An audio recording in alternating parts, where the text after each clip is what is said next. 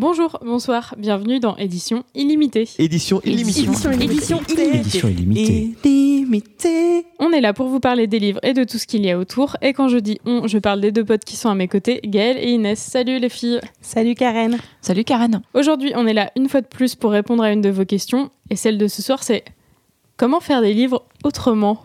Je sens qu'il y a un petit jeu de mots caché derrière. C'est possible qu'il y ait une capitale à autrement. Mhm. Parce que autrement, c'est le nom d'une maison d'édition assez cool. Et donc, on ne serait pas trois ce soir, mais Et non, et il y a une quatrième personne autour de la table ce soir qui s'appelle Émilie. Salut. Salut. Euh, Est-ce que tu peux te présenter euh, rapidement Qu'est-ce que tu fais dans Eh la vie? bien, je suis Émilie et je suis euh, responsable éditoriale de la collection littérature française et étrangère des éditions Autrement. C'est donc ça. Subtil jeu de mots. du coup, euh, est-ce que tu peux nous expliquer euh, en quoi consiste ton métier, tes responsabilités chez Autrement? Eh bien, euh, comme tout éditeur et éditrice, je lis des manuscrits en français et en étranger. Euh, le côté double casquette français et étranger est assez particulier parce que généralement on s'attend à ce qu'il y ait uniquement un éditeur pour le français et un éditeur pour l'étranger dans les on va dire dans les grandes maisons. Euh, autrement à une à un historique de- d'édition étrangère euh, cosmopolite des, des écrits de tous les pays depuis environ 40 45 ans donc c'est quand même une maison qui a qui a de la bouteille. Et, euh, et depuis quelques années, j'essaye d'ouvrir euh, le, domaine aux Français, c'est-à-dire de publier des nouvelles voix françaises, francophones même, pour être, euh, pour être plus précise, et tout de suite dans une veine, on va dire contemporaine, un peu légale du- de la littérature étrangère, mais pour la France. Ok. Alors, on va rembobiner un petit peu. Et du coup, euh, est-ce que tu peux nous parler de ton parcours euh, Comment t'es arrivé chez Autrement Quelles études tu as faites Et par où tu es passé m- moi, j'ai- tout de suite euh, été dans une veine assez littéraire, donc évidemment au lycée, évidemment première L, terminale L, le bac des littéraires, les classes avec Cool. toujours un ou deux garçons et que des filles. On connaît ça. Voilà. Et puis ensuite, je me suis orientée vers une euh, fac d'anglais pour euh, étudier la littérature anglaise euh, contemporaine. Ça me plaisait beaucoup, c'était très bien, mais ça me destinait principalement à, l'enseignement. Et au cours de mon année de, licence à cette fac, j'étais à Bordeaux, j'ai rencontré un super libraire, qui c'est la librairie La Mauvaise Réputation, voilà que tu connais, que Oui. vous connaissez sûrement bordelais et euh, et français aussi, puisque ça a une bonne réputation, cette mauvaise réputation. Euh, qui, euh, donc c'est un libraire qui m'a un peu initié à, à qui étaient les éditeurs, quelles euh, euh, un peu les, les spécificités de chaque bouquin. Ouais, qui était beaucoup avec publié. des éditeurs indépendants. Voilà, il y en et, a euh, beaucoup. Euh, il m'a fait découvrir plein d'auteurs euh, contemporains, que ce soit français ou étrangers. Et, euh, et ça, ça m'a un peu, je me suis un peu dit, en fait, euh, derrière les livres, derrière ce qu'on lit, il y a des éditeurs, il y a des gens qui les ont choisis, il y a une maison d'édition, il y a une équipe, euh, il y a des traducteurs, voilà, il y a plein de choses qui sont cachées derrière et c'est assez passionnant de se dire que à la base, il y a quelqu'un qui a lu quelque chose et que ça soit un truc imprimé ou un, document Word pas du tout formaté et qu'il a trouvé super et qui a voulu le publier. Et, donc, je me suis orientée vers un master d'édition. Ensuite, c'est des formations qui, euh, qui à l'époque, ben, c'était il y a 10-15 ans, euh, qui venaient de, enfin, qui commençaient un peu. euh, euh, Et il y en avait une à Paris, celle de Nanterre. C'était, euh, c'était hyper intéressant, donc euh, je me suis spécialisée là-dedans jusqu'à un master 2 euh, assez classique, mais tout en gardant, comme j'avais fait des études d'anglais, tout en gardant une veine euh, étrangère, enfin en faisant des études sur euh, la traduction, les retraductions, des Ok. polars, des trucs comme ça. Et il n'y avait pas de, de stage à ce moment-là. euh, Alors si, il y a des stages, et ça c'est assez crucial quand on veut travailler dans l'édition au final, c'est qu'il faut faire beaucoup de stages. Euh, moi j'ai fait des stages euh, aux éditions Alia, comme à peu près la moitié de l'édition, je pense. très, très à jalouse. Une maison d'édition Ouais, j'aime c'est beaucoup c'est une super maison, c'est vraiment, euh, c'est vraiment très bien. Après, on était une armée de stagiaires, euh, comme ça marche Ouais. souvent dans les petites boîtes. Pour ceux Ouais. à qui ça parle pas, Alia, c'est souvent des petits formats qu'on voit euh, beaucoup à la C'est caisse des livres librairies. euh, euh. magnifiques, c'est des, c'est des, c'est des textes plutôt classiques, on va dire. Enfin, c'est des, des euh, mais, mais c'est, euh, il y a vraiment, il y a un éditeur derrière qui s'appelle Gérard Bérébi, qui est un, un- qui est un monstre de l'édition euh, contemporaine, vraiment, qui est un type Il qui y a a beaucoup gros d'idées. soin dans la fabrication aussi, Ouais, euh, ouais, les petits prix. C'est euh. assez, c'est assez mythique. Et c'est des livres complètement accessibles. Et ça, c'est super parce que moi, j'ai découvert ça comme ça. J'étais étudiante, j'avais pas d'argent. Et tout ce que je découvrais, c'était par les livres, euh, par les livres de poche. Donc, ça soit Alia avec des livres à 7 euros, à 6 euros, 7 euros, ou, euh, ou les livres de poche. Et une collection euh, qui s'appelait, qui s'appelait Nouvelle Génération. euh, euh, qui durait jusqu'à qui a duré jusqu'en 2006 quelque chose comme ça où il y avait des auteurs comme Chloé Delhomme euh, Virginie Despentes qui était pour les premières fois en poche euh, Ouais, avec ouais, euh, Baise-moi, euh, voilà les Joulicheuses euh, qui était complètement accessible en fait. Et ça justement le, le, le gars de, de la librairie m'avait orienté vers cette collection là c'était ultra contemporain et, et complètement accessible et des textes assez exigeants que ça soit français ou étranger Ok, d'accord. Voilà. Donc, euh, tu as été stagiaire chez Alia. Ouais, pardon, Alia, et euh, c'était pour la parenthèse, et euh, également Rivage Noir. Voilà, donc euh, là aussi avec un axe sur la traduction, parce qu'il y a évidemment tous les grands auteurs américains de Polar Elroy, etc., Westlake. Et puis les éditions de l'Olivier à la fin, euh, qui étaient sur mes dernières années d'études, et je suis restée euh, lectrice. Donc je suis rentrée par la petite porte, on va dire, en freelance. J'étais encore étudiante et je lisais des manuscrits euh, que les éditeurs qui bossaient chez, chez l'Olivier recevaient, et c'était des manuscrits qu'il fallait lire hyper vite. Ça se passe souvent comme ça d'ailleurs. Euh, Ouais. Il y a pas mal d'éditeurs qui Ouais. sont d'abord lecteurs en Ouais. fait et qui ensuite. euh, Et c'est une, oui, c'est une, un faut passer par là. Je pense c'est vraiment un truc, c'est un peu le, le baptême du feu. C'est, euh, voilà, t'as une grosse pile, euh, lis tout ça, fais-moi des fiches et essaye de trouver et, et te plante pas. Ouais. Et, euh, et c'est bien parce que bon, à la fin, c'est l'éditeur qui a le dernier mot et nous, on est juste, euh, voilà, on est, on défriche les trucs et on les lit. Oui, mais ça euh, donne une idée de, Ouais. de la vision des choses et des capacités de la personne à, à Ouais. remarquer ce qui en ressort. Enfin, j'imagine que Bah, c'est c'est ça, oui, il faut, euh, et puis il faut bien connaître le, ce qu'on appelle la, la sacro-sainte ligne éditoriale de la maison, c'est-à-dire savoir ce que recherche l'éditeur Ouais. euh, qui tient la boîte et ce qu'il veut publier. Oui, Il faut être en accord avec ces euh, trucs et puis euh, lire en se mettant un peu à sa place. C'est pas seulement ce qui t'a plu à toi, c'est ce que ça, la maison va c'est bien publier, sympa, ouais. mais ils s'en fichent un peu. Et en fait, faut quand même, faut quand même trouver, trouver ce qu'ils ce qu'ils cherchent eux. Et ça, c'est super. Tu savais déjà que tu allais t'orienter plus vers le métier d'éditrice plutôt que d'être traductrice parce que tu étais un peu entre les deux quand même. Ouais, euh, oui, assez vite. Alors, je sais pas, peut-être que j'ai un trop grand, une trop grande fascination pour les traducteurs. euh, euh, j'ai l'impression qu'ils font des, des choses complètement impossibles et, et folles. Et, c'est- et, et oui, non, c'est vrai que j'ai j'ai toujours euh, voulu travailler dans l'édition, mais peut-être de manière euh, toujours euh, pérenne, c'est-à-dire que d'être dans une boîte, d'être vraiment dans quelque chose de d'installé. Alors que les traducteurs, c'est super, ils font des métiers géniaux, mais le fait est qu'ils travaillent pour plusieurs maisons, ils représentent plusieurs auteurs. Enfin, Oui, ils- c'est plus du freelance. c'est du freelance, ouais, c'est du freelance. Et ouais, moi j'avais peut-être envie d'être plus, euh, d'être plus attachée à une maison et à l'esprit d'une maison. Parce que ça, en France, il y a beaucoup de maisons et à chaque fois, il y a des esprits très différents. Oui, bah, l'histoire de la ligne éditoriale, euh, ça Ouais. sensibilise pas mal par rapport à, à des, des, des- des textes, en tout cas. euh. Mm. Oui, c'est pour Ouais, ce genre de choses qu'on dit euh, à des jeunes auteurs, enfin les primo-romanciers, de pas envoyer leurs romans à n'importe qui parce que, Ouais, ouais. mine de rien, n'importe qui publie pas n'importe quoi. C'est ça. Et, hein. les, et les, les meilleures maisons ont souvent des lignes éditoriales ultra définies. On pourrait dire en deux, trois mots, en deux, trois auteurs, euh, ce qui représente une maison. Et, et, et oui, et c'est vrai que pour les. les...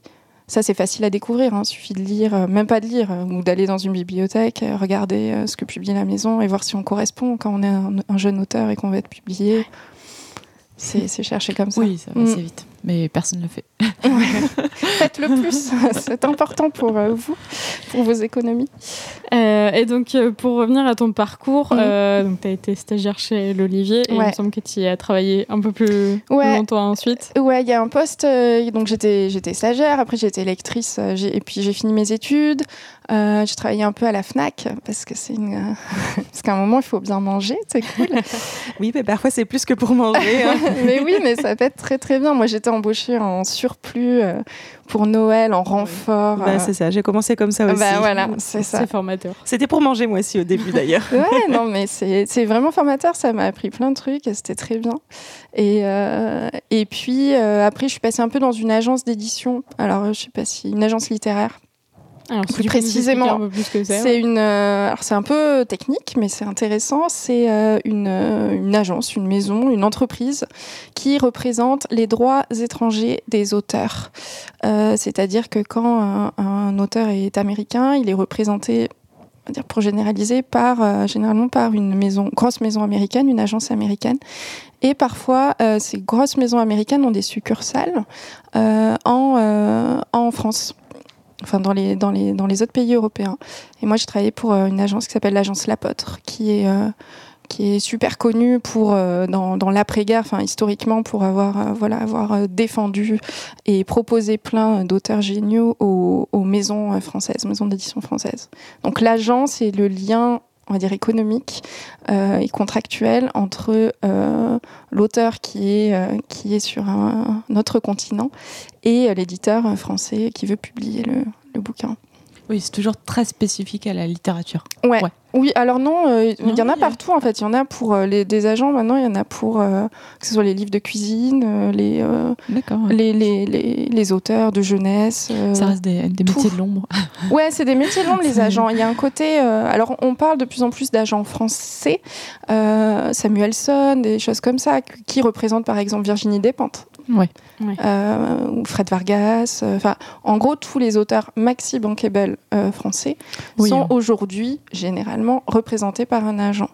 C'est juste une manière de parce que sinon euh, l'auteur français il est un peu tout seul avec ses contrats et quand je comprends euh, je comprends l'auteur quand euh, on a euh, 15 propositions par jour d'adaptation euh, série télé je sais pas comme des pentes ou ou film ou machin et tout bah il faut être bien être représenté par quelqu'un au niveau des contrats parce que c'est juste une galère Oui, euh, puis impossible. ça commence à être des contrats étrangers, C'est des ce genre de contrats choses, euh, ouais, la ouais, législation, donc, euh, ça commence à être un autre Voilà. métier. Donc ce truc qui était à la base très anglo-saxon, d'être un auteur représenté par un agent, ça commence à se développer beaucoup en France. Mm. Et c'est pas plus mal pour l'auteur. Ça n'arrange pas forcément l'éditeur, mais, mais bon. Oui, après, c'est des telles C'est quelqu'un sommes d'argent prend une euh, Ouais, ouais, ce après c'est des, c'est des négociations juste. qui sont, qui sont que- plus dures, mais juste au Ouais. final, et toujours au service de l'auteur. Donc euh, Exactement. Donc, euh, très, très bien pour lui ou elle, euh, c'est très bien. Ok. Et donc, on reprend Ouais. sur la suite de ton parcours. Pardon. ah non, mais c'est ben, passer par non, j'étais donc euh, j'étais à l'Olivier et puis euh, et puis un remplacement qui s'est fait, c'est vraiment le parcours ultra classique de il y a un congé maternité dans la maison d'édition, il faut quelqu'un pour le C'est- remplacer. C'est un peu triste, pendant mais j'ai quatre l'impression que dans l'édition, on arrive à avoir Vive des les postes, congés soit grâce au congé maternité. maternité, soit Ouais. grâce aux retraites. Exactement. Et, et par, par chance, il y a beaucoup de femmes dans Et l'édition. voilà. Et, donc, dans l'édition, il y a beaucoup de congés 96% de femmes, on va dire. Et, Et les euh, hommes sont très hauts et gardent leur place. Voilà. Pendant très longtemps, très très longtemps. Et donc euh, oui, à la faveur d'un congé maternité, j'ai pu rentrer euh, et faire des choses au sein de- des éditions de l'Olivier qui font la littérature française et étrangère. Un peu ce que je fais moi aujourd'hui, donc c'est- rigolo. Et donc j'ai commencé en étant assistante, euh, voilà. c'était super, hyper formateur. et puis, euh, et puis j'ai fini euh, éditrice de la collection littérature étrangère. Ok, alors on n'a Ouais. pas beaucoup parlé, nous, des différents métiers au sein. Enfin, on a parlé d'une maison d'édition globalement, comment ça se passe. Mais euh, qu'est-ce que ça peut être les différences entre euh, le, le, le poste d'assistante éditoriale et le poste d'éditrice? Euh, ben, tout simplement, le poste d'éditrice permet de choisir les textes qu'on veut publier et d'avoir un pouvoir de décision, en tout cas euh, euh, de pouvoir euh, proposer au supérieur, généralement il y a un directeur, un PDG ou une directrice ou une PDG évidemment, Euh, mais souvent ce sont des hommes. Euh, et oui, d'être éditeur, ça, permet de, dire bah, j'ai lu ça, je trouve ça super et je veux le faire. Et d'y croire euh, et d'apporter vraiment sa, sa croyance et son enthousiasme de manière assez forte. Et généralement, ça se passe très bien avec le, directeur ou la directrice. On, voilà, on défend sa ligne, on, on choisit vraiment l'au- l'auteur et on le défend à fond. Et quand on est assistant, euh, bah, c'est l'étage un peu en dessous, mais c'est hyper formateur et il faut forcément passer par là. Et t'es plus là pour porter le livre, Ah bah euh, tu, le, en le fait, texte tu a déjà été t'occupes, euh, choisi. généralement, tu, tu, tu, voilà, le texte a été choisi et tu t'en occupes. Ça peut être de A jusqu'à Z. hein, ça Ouais. peut être vraiment. Et euh, mais t'as, voilà, t'as pas ce pouvoir décisionnel là qui est. euh, Mais en même temps, tu es, généralement plus jeune quand tu es assistant. Ouais. Et en fait, c'est l'espèce de, d'étape obligatoire avant de devenir euh, Oui, oui, oui. euh. Je pense que tout le monde est passé par là. Alors euh, après, il y a peut-être des, des passe-droits magiques, je ne sais pas. Je, je pense qu'il y en a quelques-uns. Ouais, il y en a. Bah, alors après, il y a Mais ce, il y a bon. ce, et je pense que c'est en train de se déconstruire, mais il y a ce cliché éternel de euh, de l'édition, c'est un entre-soi. Il faut toujours connaître quelqu'un pour travailler dans l'édition. Alors euh, j'ai envie de dire plus tellement maintenant. Enfin, euh, il y en a toujours, évidemment, mais maintenant qu'il y a, Dieu merci, des formations euh, dans l'édition, des masters qui sont vraiment euh, spécialisés, des formations à l'étranger. Moi, j'en ai fait une justement à Oxford en partenariat avec Nanterre, donc ça c'est génial. Enfin, et puis ce qui, ce qui, je pense que dans les maisons, il n'y a pas, y a pas mille postes, et ce qui est important, c'est comment on bosse et, et ce qu'on connaît des textes et ce qu'on a envie, enfin vraiment l'enthousiasme et, le taf qu'on veut qu'on veut apporter euh, dans la dans la maison et, et plus vraiment il y a plus vraiment de, de, de grosses planques pour Ouais. parler comme ça ou de trucs de euh, t'es la fille d'eux alors maintenant tu vas être ça il y en a évidemment mais comme dans toutes les boîtes j'ai l'impression et c'est beaucoup moins un entre-soi euh, germano fratin Ouais. Voilà, moi je viens de province, euh, plein de gens viennent de province dans l'édition, on n'est pas tous de Paris et du 6e arrondissement, nos, nos parents Oui, n'ont pas tous... Aucune, euh, aucune de nous ici vient de Paris. n'ont euh, pas tous créé une maison. Enfin voilà, il y a quand même un truc où maintenant les, les formations existent et, euh, et tu fais un peu tes preuves par ce que tu ce que tu proposes et les auteurs que tu défends. Et Mais oui, et comme tu disais, Ouais. en, enfin, en partant du, du statut du coup de, de lecteur en freelance, euh, c'est ce qui, c'est un peu la première étape qui va Mm. te permettre de te familiariser avec la ligne éditoriale et de proposer des choses en accord avec ça. Quand tu passes au statut euh, d'assistante édi- éditoriale, tu te familiarises encore un peu plus et après en tant que en tant qu'éditrice, tu es censé savoir et du coup savoir reconnaître euh, encore plus rapidement ce qui va rentrer là-dedans. Du Ouais, coup, je- c'est plusieurs étapes de. euh, je pense que c'est une école obligatoire et que tout le monde tout le monde est, est passé par là. Enfin c'est euh, Ouais. Enfin moi je trouve je trouve que c'est une formation C'est un normale. parcours logique, C'est ouais. un parcours hyper logique. Parcours hyper logique. Ok, donc alors tout ça, c'est ce que tu as fait chez, euh, chez l'Olivier. Ouais. Euh, Est-ce que euh, tu as travaillé sur des projets euh, Euh, oui, tenu à cœur là-bas? Alors oui, à l'Olivier, euh, j'ai hérité d'un projet euh, euh, qui était euh, gigantesque. C'était la, la publication de l'Infini Comédie de David Foster Wallace, plus connu sous le nom Infinite Jest, son nom américain. Et, euh, et ouais, c'était un souvenir d'édition euh, complètement, euh, complètement fou. Euh, c'est un bouquin de 1500 pages, c'est une traduction, le texte est, est très cryptique, enfin, il y a vraiment un début, une fin et, et une histoire, mais c'est un texte, euh, ce qu'on appelle postmoderne, donc euh, assez compliqué dans son genre, mais vraiment, il faut le lire, enfin, c'est un chef-d'œuvre absolu. Et, et ouais, ça c'est beaucoup, beaucoup de travail. C'est un, c'est un texte très profond qui rend un peu mal. Et, on, et là, j'ai vraiment compris ce qu'étaient les, les cadences de l'édition. C'est-à-dire que quand le livre doit être fait, il faut vraiment qu'il soit fait. Et si c'est en, en, en deux mois et en dormant pas, ben, on le fait. quoi. Donc euh, voilà, il y avait, euh, il y avait un traducteur qui avait fait un boulot génial, mais il y avait 1500 pages vraiment de, de, de travail technique, on va dire, à faire euh, sur le, sur le bouquin. Et ça, ça, ça relève du job de, de l'éditeur. Et, Du euh, coup, le livre était déjà sorti sur le marché anglo-saxon Ouais. et il fallait le sortir rapidement en France pour. euh, Alors là, c'est un cas particulier, c'est-à-dire qu'Infinite Jest, bah, c'est des cas, on peut trouver, il y a plein d'histoires là-dessus. euh, je crois qu'il y avait un article français qui disait que c'était la momie maudite de l'édition française. Infinite Jest, c'est un bouquin qui est sorti peut-être en 96, je crois, aux États-Unis, et qui a été uniquement publié 20 ans après en France. Ouais, oui, bon, bah, c'est un truc sur très compliqué. C'est ouais. un bouquin énorme et en gros, euh, il fallait le traduire et je pense qu'il y avait deux ou trois personnes de traducteurs, euh, c'est-à-dire en France qui pouvaient le traduire parce que parce que la, la, la- la complexité de la langue était telle que c'était énorme. Et, euh, et c'est un bouquin. Tous les, les autres livres de Foster Wallace euh, avaient été publiés, mais jamais celui-ci parce qu'il était énorme à traduire. Que c'était un projet d'une envergure euh, folle. Et, et c'est les éditions de l'Olivier qui finalement, après plusieurs rebondissements, ont, eu le, ont eu le texte et c'est génial.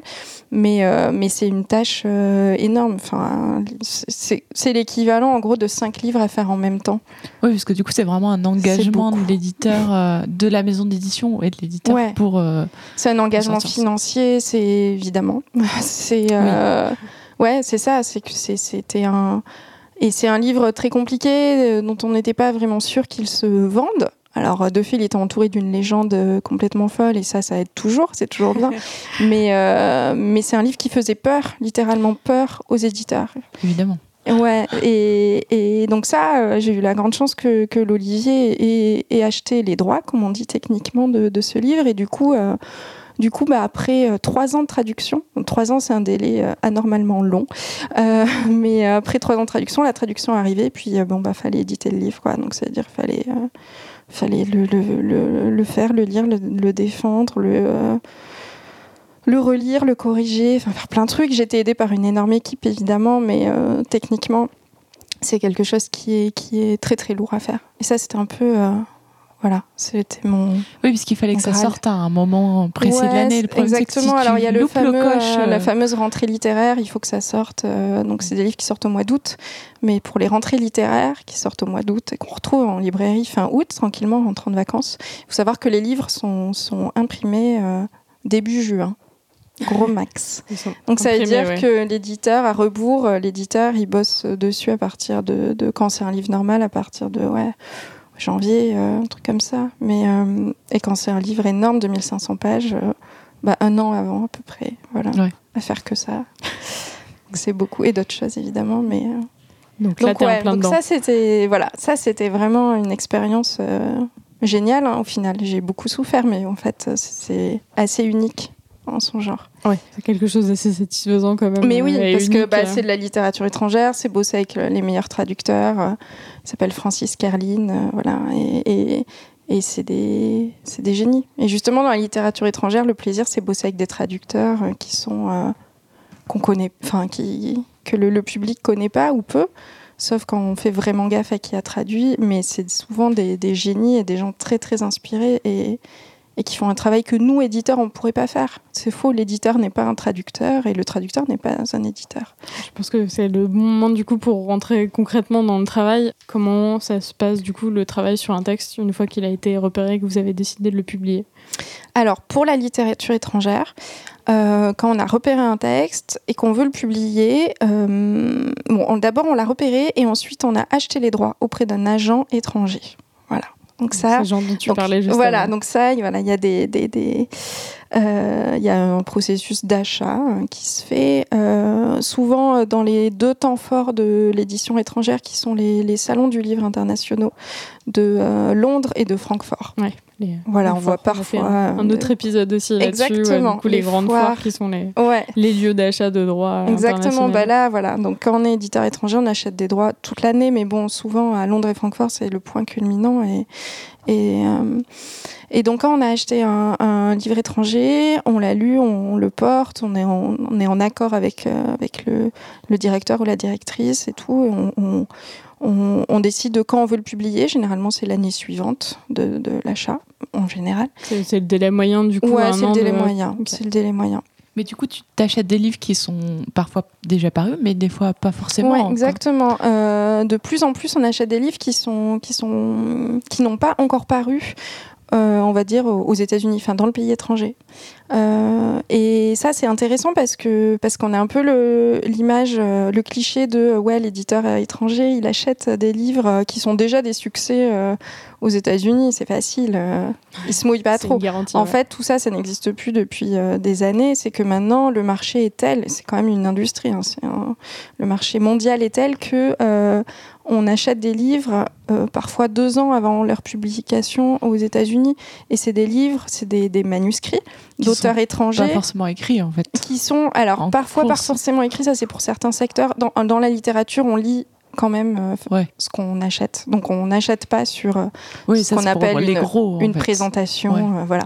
Ça, ça, les présentations comme ça où tu achètes un manuscrit sur une page de présentation, un peu comme un teaser, ça se fait beaucoup pour les sciences humaines ou les Ouais. gros coups, des trucs un peu des docs et tout, des voilà, des, euh, des euh, je sais pas moi, les mémoires de euh, Barack Obama, Oui, par exemple, Par exemple, Michel fait ce Obama. qui s'est passé. Bah voilà, ça, on sait que Michel Obama a écrit ses mémoires. Bon bah voilà, on sait qu'il y a deux ans, trois ans. euh, Il y a des choses sur avant lesquelles pas de c'est bon, on achète et on sait, c'est pas un souci. Pour la littérature, bah, c'est de la fiction, donc on aime bien savoir comment ça se commence, comment Oui. ça se déroule et comment ça se finit. C'est-à-dire que c'est un peu compliqué. Et comment c'est écrit Et comment c'est écrit et quel est le style. Enfin, voilà. Donc on achète sur les choses qui existent vraiment, mais qui sont souvent à l'état de, de manuscrits, euh, comme un manuscrit français, un document Word, comme ça, pas formaté. euh. et, et ça, là, c'est intéressant parce que ça marche vraiment au coup de cœur. Là aussi, comme un manuscrit français qu'on recevrait par la poste. On dit, bah, ah ouais, ça, je le lis, le sujet m'intéresse, la présentation m'intéresse et tout. Et, et, quand on le lit, euh, c'est une voix anglaise, généralement, pour parler de à peu près 90% de la production. Euh, mondiale, c'est de la- l'anglo-saxon, on va dire à peu près. Euh, et, et on est, euh, voilà, on est conquis et on veut, on en achète les droits donc très vite. Et, et du coup, pourquoi tout ça, ça a évolué? Pourquoi on achète beaucoup plus tôt maintenant dans... après la, la- Bah, généralement parce que, parce que l'auteur euh, étranger a- est représenté par un agent et donc il y a un contrat financier qui s'est passé et que l'agent a tout intérêt à, à défendre très très vite l'auteur et à, et, à, et à le vendre à l'étranger. Tout ça c'est une question de, de business et le vendre aux éditeurs étrangers. Et il va pas attendre un an, deux ans que le bouquin sorte, euh, on va dire, dans le pays natal et puis euh, Ok, il faut que ça ait un maximum de chance. euh, voilà. ouais. Ok, d'accord. Quand tu as fait ton achat, tu récupères ton texte anglais. Ouais. Quelle est l'étape suivante? L'étape suivante, c'est que euh, ensuite on m'envoie la version définitive, le manuscrit définitif de l'auteur, parce que parfois l'auteur euh, étranger il a retravaillé son truc, c'est très bien, tant mieux pour lui. Il nous envoie ça. Moi, euh, en tant qu'éditrice, je me dis bon, quelle va être la voix française de, ce roman en l'occurrence? Et là, je fouille dans toute ma galerie de, traducteurs, de, connaissances, alors les traducteurs, ils travaillent comme on sait pour divers éditeurs évidemment. Et, euh, et il faut euh, faire appel euh, par, par affinité en me disant voilà ce, ce, ce roman euh, c'est très contemporain et assez rigolo donc je vais penser à tel euh, auteur qui a déjà été traduit en France, euh, traduit par telle personne et, et j'aimerais bien que ça soit lui la voix française. Enfin, il y a vraiment un côté un peu euh, un peu casting dans le bon sens du terme, c'est-à-dire qu'on veut une choisir la de, voix. de qui est le moins cher et qui est dispo en fait. Non, alors il y a évidemment la question qui est dispo. Euh, après, euh, j'ai eu la chance d'avoir d'être jamais dans la situation de qui est moins cher. Et, et, et c'est une spécificité quand même à la, à la littérature. euh, euh, aux traducteurs littéraires, parce qu'il y a des traducteurs techniques, des traducteurs littéraires. Moi, j'ai toujours travaillé avec des, à travailler avec des traducteurs littéraires, Euh, et euh, ils sont défendus, bien heureusement, par le CNL et par, par l'ATLF, Association des traducteurs littéraires français, qui les défendent au niveau des tarifs, c'est-à-dire qu'on on paye pas un- moi, dans les, maisons dans lesquelles j'ai travaillé, vénérables, euh, on, paye, euh, on paye les traducteurs correctement et, euh, et de, manière assez, assez uniforme. voilà, tout le monde est payé pareil. Et, et donc, du coup, il n'y a pas trop de questions de tarifs, de j'essaye d'avoir moins cher, je fais jouer la concurrence et tout entre les traducteurs. Il n'y a pas du tout ça. Il y a quand même un certain respect de- du travail du traducteur. Encore, là aussi, c'est vraiment dans l'édition littéraire. Peut-être que voilà, ailleurs, c'est différent. Il y a autant de respect du traducteur qu'il y en a de l'auteur au final. Ouais, Enfin, ouais, on ouais, exactement. Alors, euh, certains diront que c'est pas assez, et je suis bien d'accord avec eux. Ouais. Mais, euh, mais on- voilà, il y a quand même ce, ce respect de se dire, euh, on paye, on paye un traducteur pour pour son travail et, Oui, du mieux possible. Et évidemment qu'on euh. pourrait le, le payer. Voilà, mi- mille fois mieux, c'est pas facile, mais euh, Mais C'est vrai que nous, quand on le lit, on se rend pas compte du choix éditorial qu'il y a derrière Ouais. juste pour un traducteur. oui. en fait. Alors ça c'est crucial parce qu'un traducteur, évidemment, sans doute, euh, comme c'est la voix française et c'est finalement le- ce que ce que va lire le le, le- le lecteur et l'acheteur surtout qui, au- qui aura payé pour le livre, et ben, euh, et ben c'est, hyper important. Il faut vraiment euh, quelqu'un qui rende la beauté de, de la langue étrangère, qui rende l'esprit, qui rende la modernité.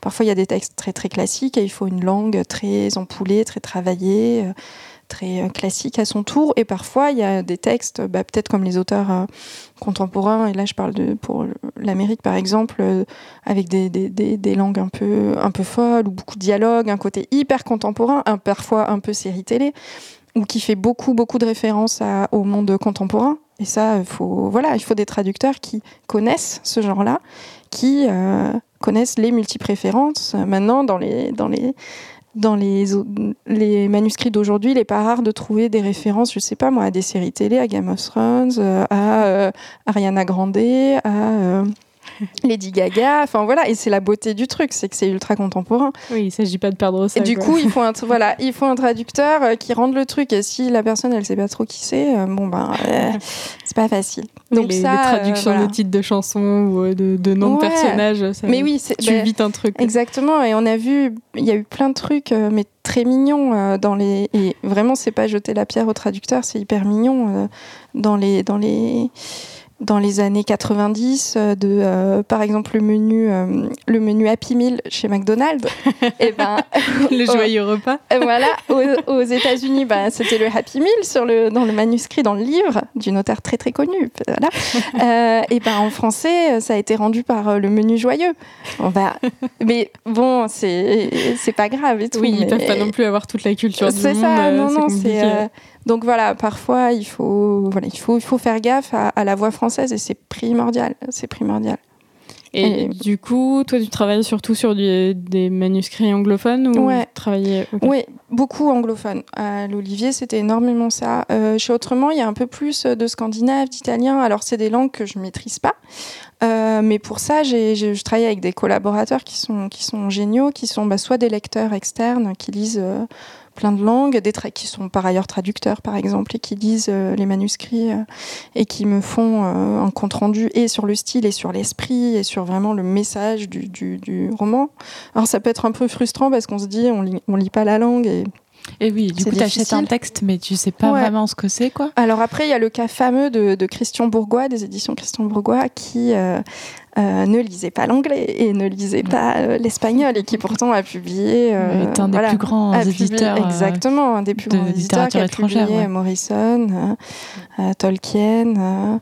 Enfin voilà, des, des- des auteurs magnifiques et qui disaient pas. Mais par contre, il a eu la grande intelligence d'être très bien entouré de gens qui savaient lui parler des livres et qui savaient lui donner l'intérêt de chaque bouquin. Et ça, voilà, un éditeur, euh, ok, on peut dire qu'on est.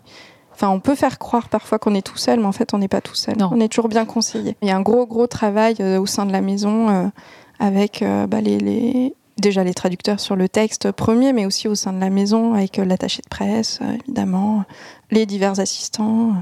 Ça, c'est précieux. On n'est pas tout seul à faire des livres. Et, et donc, pour le choix des traducteurs et traductrices, euh, j'imagine que déjà tu as un bon réseau, mais euh, concrètement, où est-ce que, euh, où est-ce que tu peux faire appel à des nouveaux traducteurs et traductrices? Où est-ce que tu les rencontres? Comment ça se passe? Euh, eh ben, ça marche beaucoup par les, par les lectures, en fait. C'est vraiment. bon, alors déjà, on cherche les traducteurs, on lit, quand on est éditeur, on lit beaucoup de livres ailleurs de, de, de- de nos confrères, euh, par intérêt et, aussi par curiosité pour voir euh, qui l'a traduit, euh, pourquoi c'est publié chez ce confrère, etc. Voilà, pour se tenir au courant. Donc, on peut parfois repérer tel traducteur dans une maison qui a fait un super boulot sur ce livre qu'on a trouvé génial ou qui était très fort pour rendre, je sais pas moi, les dialogues, par exemple, ou qui a une langue magnifique. Enfin voilà. Et ça, bah, euh, les, les, les- comme je disais, les traducteurs sont représentés par euh, généralement par euh, l'ATLF, donc euh, Association des traducteurs littéraires français. Et ils ont eu la bonne idée de faire un annuaire des traducteurs. Hey. Et du coup, tout simplement, en se cherchant, on a leur adresse email, leur téléphone, et on les contacte.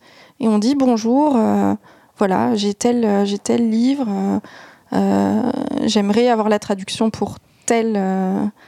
Dans euh, tant de mois et euh, est-ce que vous êtes disponible et euh, je vous, envoie le livre, vous me dites ce que vous en pensez et puis on en reparle et voilà.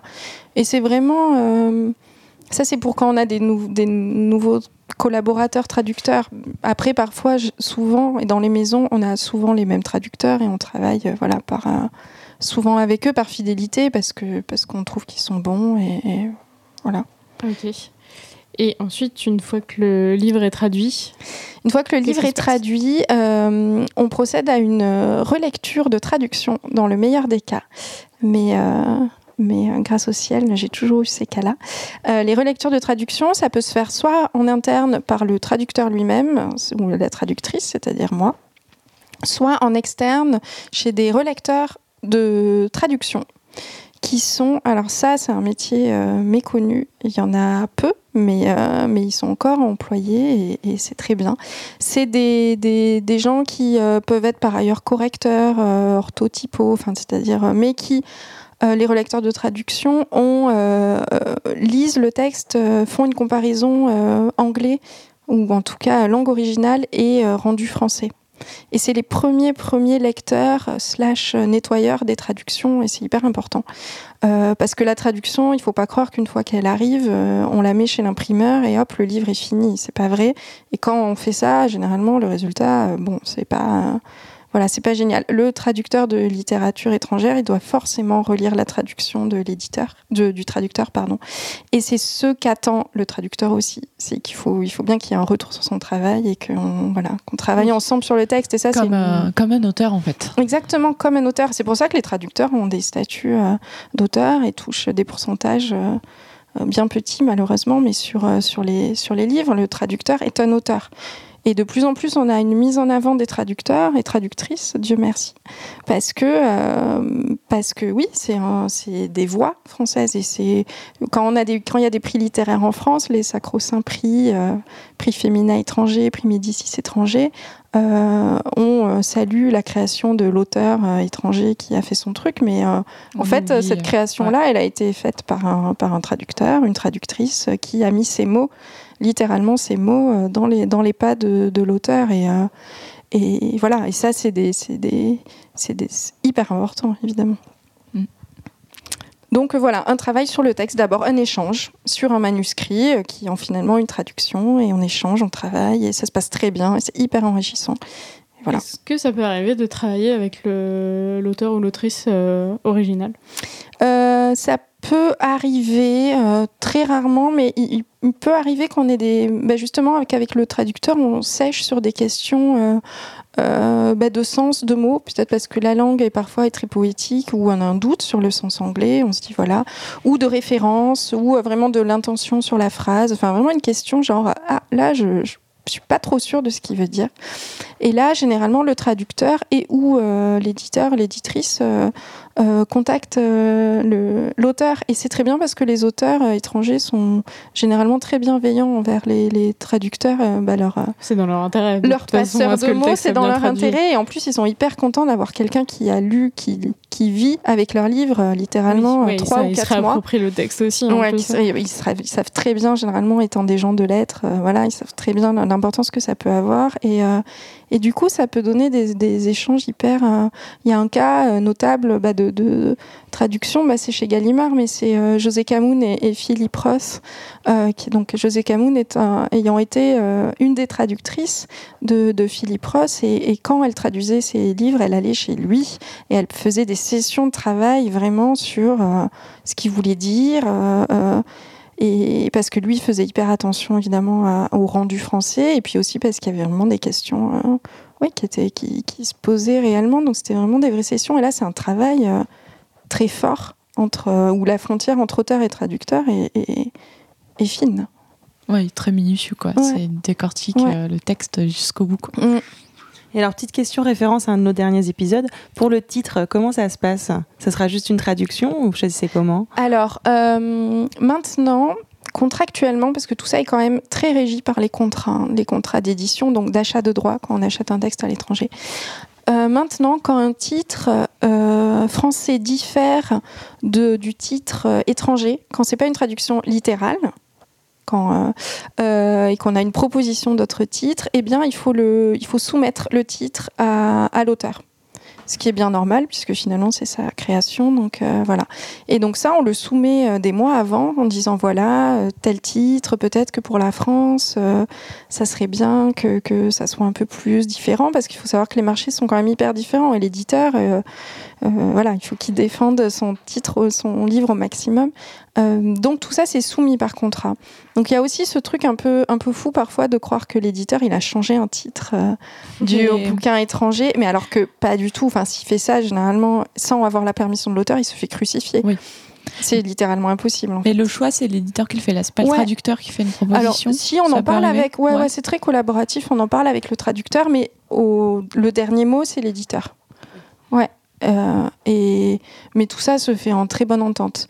Mais par contre, ouais, euh, avec l'auteur euh, étranger, on rigole pas. Enfin, quand on change de titre, on le prévient quand même, et on a son accord. Ok, une fois que le texte est prêt, euh, tout nettoyé, tout bien traduit, à être. euh, Je, je peux revenir à juste une étape avant parce qu'il y a eu le choix de la couverture. Ouais, ah oui. en littérature, alors ça dépend beaucoup des maisons d'édition parce qu'il y a toute une charte selon les maisons. Euh, Bon, Gallimard, la collection blanche, il n'y a pas d'illustration, donc la question ne se pose pas. L'éditeur ne prend pas du tout part à ça. Mais après, chez Autrement, il y a des photos, c'est ça? Mm.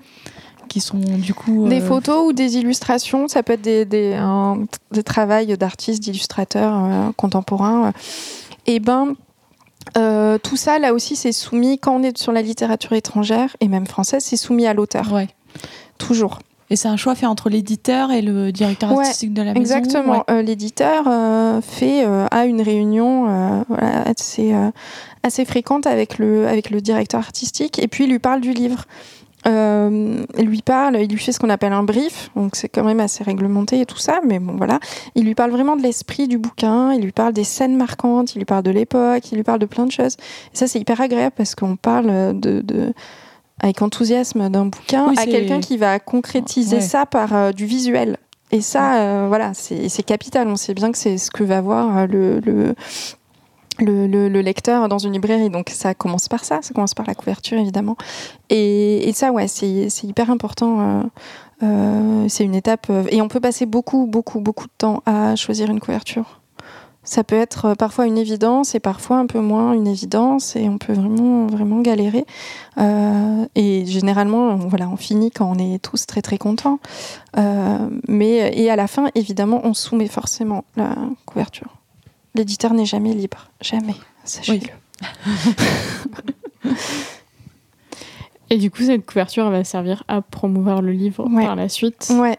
Mais ça se fait pas. Tu fais pas ça toute seule. Non, non, non. Alors la promotion, c'est assuré par les attachés de presse euh, qui sont, euh, voilà, euh, qui sont euh, précieux et précieuses et qui euh, et qui défendent le, le livre auprès euh, auprès de la presse évidemment, comme le nom l'indique, mais ça peut être aussi de plus en plus auprès des libraires. Bon, pour ça, il y a des responsables commerciaux évidemment, mais bon, bref, le, le truc peut être un peu plus vague. Et oui, ça, le- le- la promotion, tout d'abord auprès, des, auprès des, de la presse, afin d'avoir des articles et d'avoir une couverture médiatique, justement, comme on dit, et ben c'est primordial. Et, c'est, euh, et l'attaché de presse, généralement, il ou elle a lu le, manuscrit et a marché euh, de concert avec l'éditeur depuis le début. C'est-à-dire que l'éditeur, il lui dit Tiens, j'ai acheté, slash, repéré tel manuscrit, je pense que ça serait super bien pour, euh, pour euh, notre maison. Euh, je t'en parle, je l'ai lu, je suis hyper content, je vais le publier dans un an, c'est trop bien, je t'en reparlerai. Et l'attaché de presse, il, a, voilà, il suit un peu les étapes euh, petit à petit. Il a généralement, comme ça, tout est assez collaboratif, il a son mot à dire sur la couverture, sur le titre, évidemment. Enfin, voilà, il y a des trucs, euh, c'est, un partenaire euh, hyper, euh, hyper important euh, de- dans les maisons. Et les auteurs, ben, que ce soit français ou étranger, euh, une fois que le livre est sorti, l'attaché de presse, c'est leur meilleur ami, quoi. C'est. c'est celui qui, ouais, qui va donner les inter... enfin, qui va leur faire avoir des interviews, des trucs comme ça.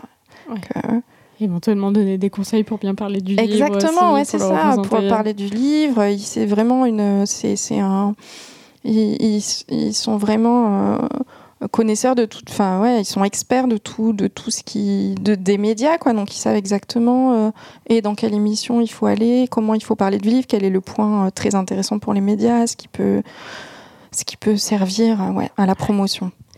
Du coup, est-ce qu'il y a un moment où euh, toi, ton travail s'arrête sur le suivi d'un livre? Eh ben, euh, j'aurais tendance à dire, ou peut-être j'avais cru au début euh, que ça s'arrêtait quand une fois qu'on avait donné le fameux BAT, c'est-à-dire que quand le livre, voilà, BAT, du part coup, chez le bon à tirer, part chez l'imprimeur et que voilà, et qu'après je retournais dans ma grotte euh, lire le prochain manuscrit.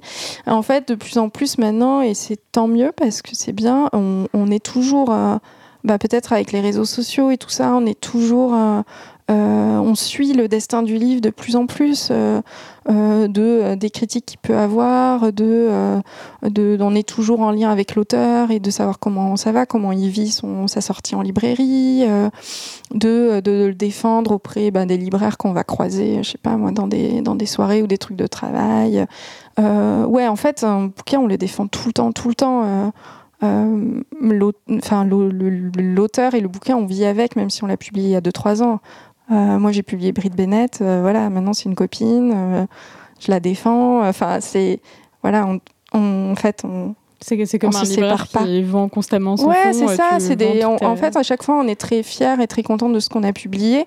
Et du coup, euh, bah, qu'on l'ait sorti il y a un ou deux ans ou deux mois, euh, on en parle avec le même enthousiasme. Et c'est, et c'est toujours, euh, ouais, ça fait partie de la famille. Ça s'appelle une maison d'édition, maison. Mais, euh, mais voilà, il y a- ouais, c'est sûr que ça, je vois de plus en plus, euh, peut-être en dirigeant une collection, que bah, on, on- on vit avec, on- avec les auteurs de manière. La, la distance est quand même préservée, mais euh, mais il y a un vrai affect qui se fait quand même. Euh, du coup, on n'a pas beaucoup parlé au final de autrement. C'est le moment. Comment Euh, tu définirais la ligne éditoriale et quelle relation tu as avec la maison? Euh, je dirais que c'est une euh, que, que donc c'est une maison qui a 40 45 ans et, euh, et qui a qui a commencé avec les sciences humaines sur des sujets assez marqués à gauche, assez engagés et que ça soit de manière ils étaient assez précurseurs sur le féminisme, le- la condition des gens en prison, le genre, la maternité. Il y a eu énormément de, publications sur ces sujets-là, le racisme évidemment. Et, euh, c'est une maison qui, euh, qui ensuite a été euh, rachetée par Flammarion, pour la petite histoire, et qui ensuite, Flammarion a été racheté par Gallimard. Donc c'est devenu le fameux groupe Madrigal. Et, euh, et c'est euh, et ouais autrement c'est une c'est une maison qui, qui défend euh, qui défend des sujets de société des sujets très contemporains que ça soit par les sciences humaines et les docs et les récits et, et que par la littérature en fait. Et euh, moi ce que ce qui me tient à cœur là-dedans c'est qu'il y a toujours un engagement euh, et l'engagement par la fiction bah ça existe. On peut publier des romans qui parlent d'avortement de racisme d'homosexualité de genre de classe sociale euh, c'est des fictions, mais ça porte des valeurs, des engagements, et, euh, et autrement c'est ça. Donc ça le porte de manière très frontalement dans les essais parce que c'est des prises de position. Euh, par il y a Régnier Dolodge qui a publié Le racisme est un problème de blanc. Là aussi titre qui n'était pas le titre français, mais qui a été complètement validé par son auteur, comme elle l'a répété. Au bout de quelques fois, elle était un Tu- peu agacée. Bah, il y avait une petite polémique euh, comme quoi le, le, le, le, titre était différent du titre original. Ouais. Euh, qui était pourquoi je ne parle plus euh, de littéralement pourquoi je ne parle plus de race au, de racisme ou de race même aux, aux, aux personnes blanches Euh, sauf qu'en France euh, ben, la race en fait on ne le dit plus ce mot parce que c'est bah, encore mal lu ça a même été relativement euh, supprimé des, des- Oui, des- c'est très péjoratif. Ouais, c'est péjoratif, on pas une sur race. unes de Marianne, mais euh, Voilà. Et, euh, et donc, euh, l'éditrice de Sciences Humaines, à l'époque, Émilie Barian, avait, euh, avait discuté avec, avec l'auteur, avec Régnier Delodge, qui est une auteure géniale, formidable, en lui disant bah voilà, euh, le titre, littéralement, race, euh, ça pose problème euh, pour, pour la France parce que c'est c'est incorrect, en fait. Enfin, c'est vraiment euh, très, très sensible comme sujet. Même ça peut même desservir le texte. Et et, et elle avait dit à l'auteur j'ai trouvé cette phrase qui est dans ton bouquin le racisme est un problème de blanc. Et je le trouve assez fort et, et c'est oui, balèze. surtout que rien que le terme blanc en France déjà, ouais c'est voilà et difficile à euh, entendre pour beaucoup. et ça, donc ça, c'était la tournure était était hyper forte et euh, très marquante. Et ça, quand on cherche un titre, ce qu'on veut, c'est marquer aussi, évidemment. Et donc, comme elle avait trouvé dans le bouquin et que c'était littéralement les mots de l'auteur, elle a, elle a proposé à Régnier Delodge qui a dit Ben oui, Banco, je comprends tout à fait tes, tes, tes- tes questionnements et c'est super, ce titre doit être super pour la France. Et quand il est sorti, ben, il y a eu une petite polémique euh, en disant mais c'est pas le titre original et tout ça. Et donc euh, l'auteur a fini par dire euh, écoutez, lâchez-moi les baskets, en fait, j'adore ce titre. et en fait, lisez mon livre peut-être au lieu de vous bloquer sur le titre parce que vous verrez que le titre est littéralement dans le, dans le bouquin. Oui. Et ça, c'est bien, et c'est un peu aussi, ça montre bien parfois comme on peut mettre en cause l'éditeur sans vouloir prêcher pour le truc, mais dire euh, ça ne se passe pas comme ça, et, et- alors qu'en fait, littéralement, les choses se sont passées complètement différemment et en accord avec l'auteur. Bon, voilà, c'est des. Donc oui, tout ça pour dire que, que ouais, euh, Autrement défend, euh, défend beaucoup de choses et, euh, et se fait la voix de beaucoup de combats, et, et ça, ça m'importe beaucoup.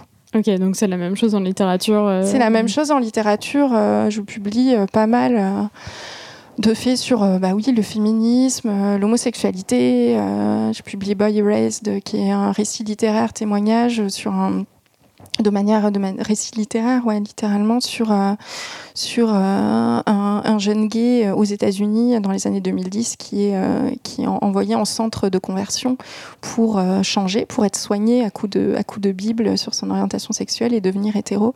Et et c'est un, un, manuscrit qui n'était pas publié en France et, et, et je trouvais qu'autrement était était parfait pour pour le pour le défendre. Et et oui, ça me tenait vraiment à cœur euh, par mes combats personnels de, le faire. Et c'est ça aussi le boulot d'éditeur, c'est de, publier des choses euh, qui le touchent, mais qui peuvent toucher d'autres. Enfin, moi, je sais que voilà, il y a des publications, euh, que ce soit des romans français ou étrangers, qui ont vraiment compté dans ma vie. et je sais que derrière tout ça, bah, il y avait un auteur qui l'a écrit, mais il y a aussi un éditeur qui a décidé de le publier. Et donc, du coup, voilà, de, publier ce qu'on a envie de, défendre, c'est hyper important et ce qui donne tout le, le courage voilà, pour le, pour le faire. Et est-ce que c'est ça, du coup, qui a fait que tu as travaillé chez Autrement? Ouais, ouais, ouais, c'est vraiment, euh, c'est vraiment le, le, euh, le, le, le, combat et le, comment dire, enfin, la, la légende, on va pas dire ça, mais c'est vraiment le, le euh, le, comment dire, le passé, ouais, le passé de la maison et son histoire. Son histoire euh, post-68 art, de, de, combat, de euh, militantisme, tout en restant pour la littérature dans des, dans des sujets qui, sont, qui ont connu des gros succès. ça peut être inconnu à cette adresse. Euh, 84 le livre que tout le monde a, voilà, lu. Euh, l'adresse, on l'a tous lu. Crossman Taylor, l'échange de voilà. pistolaire, alors tout le monde connaît. Exactement. Euh, 84 Charing Crossroad, euh, qui est sur euh, l'amour de la littérature. Là aussi, un échange épistolaire entre une, une lectrice et un libraire. Dont on a parlé dans notre épisode sur le prix du livre, parce que Charing Crossroad, c'est un petit peu disparu. mais oui, mais voilà, il y a ces trucs-là euh, qui, tiennent. Et puis, euh, et puis, oui, moi récemment, j'ai publié ben, Le cœur battant de nos mères de, Britt Bennett. Et, euh, et c'était. c'était exactement ce que je voulais donner. C'était un de mes premiers titres, autrement. c'était exactement ce que je voulais donner comme orientation. C'est une, une auteure noire américaine qui, qui euh, parle de l'avortement de manière hyper frontale, euh, qui dit que, que c'est pas anodin et, quand et que c'est un, un, droit inaliénable, évidemment, la condition de la femme, et qui, qui, euh, qui le traite de manière ultra, ultra réaliste et moderne, un peu comme l'aurait fait Toni Morrison à l'époque. Toni Morrison, elle n'a plus le même âge, et, à 80 ans, et, et Britt Bennett, elle a même pas 30 ans. Donc, voilà, il y a ces sujets-là euh, qui me plaisent et le, côté euh, classe sociale aussi qui est hyper important. Euh, j'ai publié un roman français, Belleville City, sur, sur le quartier de Belleville et sur tous les habitants qui, qui cohabitent joyeusement. Ça, ça va du bobo qui fait monter les prix des loyers au, bah, au, aux, vieux qui sont installés depuis longtemps, aux marchands de sommeil qui capitalisent sur, je sais pas moi, les prostituées chinoises. Enfin voilà, il y a et ça, ouais, moi je pense que c'est, des sujets qui me sont chers, enfin qui me touchent en tout cas. Et, euh, et, j'ai la chance que ça cohabite bien avec la ligne éditoriale d'Autrement. Et, et c'est, ça c'est ça le plaisir d'éditer dans une maison qui nous correspond. Et en plus, euh, du coup, c'est des livres qui ont du succès derrière. Du coup, euh, Bennett, il y a ouais, ouais, ouais, bah ouais, ça a parlé. je pense que ça a parlé à, à, à des lecteurs et lectrices bah beaucoup, visiblement, je sais pas. Justement, euh, le, titre était, euh, était euh, The Mothers en anglais, donc c'est les mères, donc, littéralement les mères. Bon, c'est sympa, mais c'est un peu sec. c'est un peu sec, où ça fait toujours tout de suite Dostoïevski, voilà, littérature.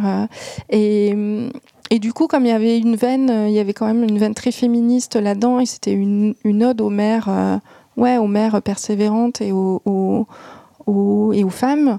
Je trouvais que le cœur battant de nos mères, voilà, il y avait un côté un peu battant, avec cette espèce de, jeu de mots, double sens, bon bref. Mais euh, ça, voilà, quand je l'ai forcément proposé à Brit, euh, savoir ce qu'elle en pensait, bon bah elle était très contente, donc tant mieux. Comme vous l'aurez compris, euh, le métier d'éditrice, c'est pas seulement euh, lire des livres et les faire publier, c'est les accompagner bien avant et euh, jusqu'à la fin de leur vie, même encore plus tard. Donc merci beaucoup, Émilie, d'avoir répondu à toutes nos questions. De rien. C'est la fin de cet épisode. Merci à toutes et à tous de nous avoir écoutés. Si vous voulez nous retrouver, ça se passe évidemment sur Instagram, sur Facebook et sur Twitter. Vous pouvez d'ailleurs nous envoyer vos épilogues. Les questions sont sur un story à la une de notre compte Instagram et sur Facebook. Et d'ailleurs, on vous laisse tout de suite avec une nouvelle personne qui va répondre à nos questions. Merci, salut. Salut. Salut. Alors, il faut que je raconte mon pire souvenir ou le plus marquant lié à la lecture. La première idée qui m'est venue, c'est euh, Au-dessus du volcan de Malcolm Lowry, qui m'avait fasciné par euh, la description de euh, l'univers intérieur d'un alcoolique. un alcoolique très classe. je, je, revois encore en veste blanche qui euh, faisait en permanence euh, des efforts surhumains pour euh, ne pas paraître ivre. Voilà. Ma position préférée pour lire, enfin, je crois que ça a été longtemps allongé sur le ventre, mais depuis longtemps aussi, c'est devenu plutôt dans le, dans le train ou dans le métro. Je prends beaucoup le train aussi. Mon genre de livre préféré, oula, alors là, ce sera plutôt des romans. Comment tu ranges tes livres? Alors, il y a eu un moment, j'ai pris une grande décision. J'ai décidé que j'allais ranger mes livres comme à la FNAC. Avec euh, poche littérature française, euh, littérature étrangère, etc. etc. Donc j'ai fait tout ça, j'étais très contente. Puis après, j'ai déménagé. Et quand j'ai remis mes livres dans, ma bibliothèque, je les ai rangés absolument n'importe comment. Et donc je savais plus du tout euh, ce que j'avais comme livre, où ils étaient. Et puis ensuite j'ai fait des travaux, j'ai dû enlever tous les livres de, la bibliothèque, mais où je les mettais, je ne savais pas. Donc je les ai mis dans des placards. Il y en a que j'ai jamais ressorti des placards, du coup je sais encore moins ce que j'ai comme livre parce qu'ils sont dans des placards fermés, hein, évidemment. Voilà. Comment tu traites tes livres? Alors, ah bah, à ce propos, j'ai un souvenir d'enfance. Euh, un peu inquiétant d'ailleurs, parce que hum, je me souviens, je me revois très très énervée devant, euh, devant mes livres et en, faisant euh, une sorte de, salut comme une sorte de, prière musulmane où je, je, me prosternais devant les livres mais rageusement en disant respectez les livres, respectez les livres. Et, et je pense que j'avais le sentiment que mes parents respectaient plus les livres que les enfants, enfin moi en l'occurrence, voilà.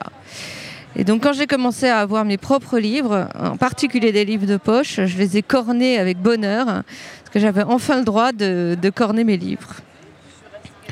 Donc depuis j'ai changé, euh, je, ne les corne plus, plus forcément. Je mets des, des petits post-it partout si j'ai besoin, si c'est un livre sur lequel je travaille, ou voilà. Le livre que j'ai le plus abîmé, euh, non, non, j'ai pas ça. Euh, mais dès lors que je promène un livre euh, dans, mon sac, dans le métro, il devient dans un état lamentable. Et c'est un, problème quand j'emprunte un livre à quelqu'un, parce que je, suis terrifiée à l'idée de l'abîmer. Alors je le mets dans un sac plastique pour le protéger. C'est très pénible. Voilà. Qu'est-ce que j'utilise comme marque-page? Bah, Des marque-pages. en fait, le plus souvent. Qu'est-ce que tu lis aux toilettes euh, Non, je ne lis pas aux toilettes. J'aime pas du tout rester trois heures aux toilettes. Et voilà. Quoique, il fut un temps où j'avais, euh, quand j'étais adolescente, mes, parents avaient mis la dictée de mes aux toilettes. Donc j'ai envisagé de l'apprendre par cœur. Alors, le dernier livre que j'ai acheté, c'était Pour qui, quand, où? Je me souviens pas. Euh, peut-être que c'était un livre de Jorn Riel, qui est un auteur que j'ai découvert il y a quelques années, que j'adore. Voilà, c'était pour moi. C'était euh, dans une des deux librairies euh, qui sont en face de chez moi, donc je pense que c'était à l'équipage. Mon moment préféré pour lire, bah, c'est dans le métro, dans le train, voilà. Pas tellement chez moi. Je lis plus tellement le soir avant de m'endormir, je regarde des séries. Eh oui, voilà. Si j'étais un livre, je serais. Oh là là Quelle question Je pense à un livre. Euh, non, mais je pense à un livre que j'ai beaucoup aimé euh, quand j'avais une vingtaine d'années, que je lisais à chaque fois que que j'avais le cafard et ça me redonnait envie de vivre et d'aimer. Bon, ça va ensemble. Et ça s'appelait euh, Archaos sous le jardin étincelant. C'était de Christiane Rochefort. C'est une sorte de conte. Mais un conte euh, façon euh, années 70 où, bon, les gens, je pense pas qu'ils fumaient des pétards, mais tout le monde couchait avec tout le monde.